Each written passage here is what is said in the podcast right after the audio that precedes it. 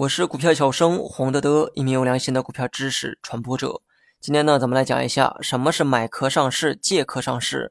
把公司搞上市是很多企业的一个梦想，但由于某些条件的限制，并不是说所有企业都可以轻松的上市。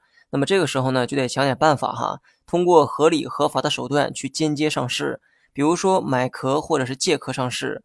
二者呢没有太大的区别。为了方便讲解，下面呢我们就用买壳上市举例说明。买一个躯壳，把我的灵魂啊注入进去，让躯壳为我所用。我想呢，这是对买壳上市最形象的一个解释。那么咱们接下来呢，再举一个现实的例子给大家理解一下哈。A 公司呢是一家上市公司，而 B 公司啊是一家非上市公司。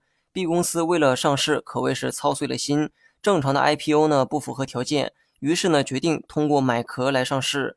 B 公司呢将 A 公司收购，如此一来呢，A 公司本质上就属于 B 公司所有。此时呢，B 公司看好的并非 A 公司的内在美，而是相中了它的躯壳，也就是上市公司的这个身份。收购 A 公司之后，就有了对 A 公司的控制权。之后呢，B 公司将自身的业务和资产注入到 A 公司当中，然后呢，摇身一变，B 公司啊就变成了一家上市公司。那么在这个过程中呢，B 公司的这个做法叫做买壳上市。而 A 公司充当了壳公司的这个角色，买壳上市呢，在股市中经常能听到。同样常见的还有借壳上市，二者呢都是间接上市的一种行为，背后的这个原理啊大同小异，唯一不同之处在于一个需要买壳，而另一个则不需要。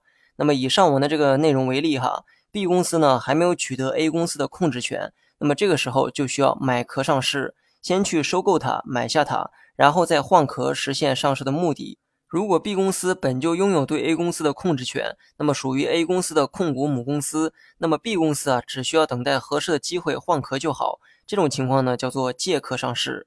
好了，以上是全部内容，还是老规矩哈，学会了就在评论区回复六六六，这样呢我才能清晰的知道有多少人听懂了本堂课的内容。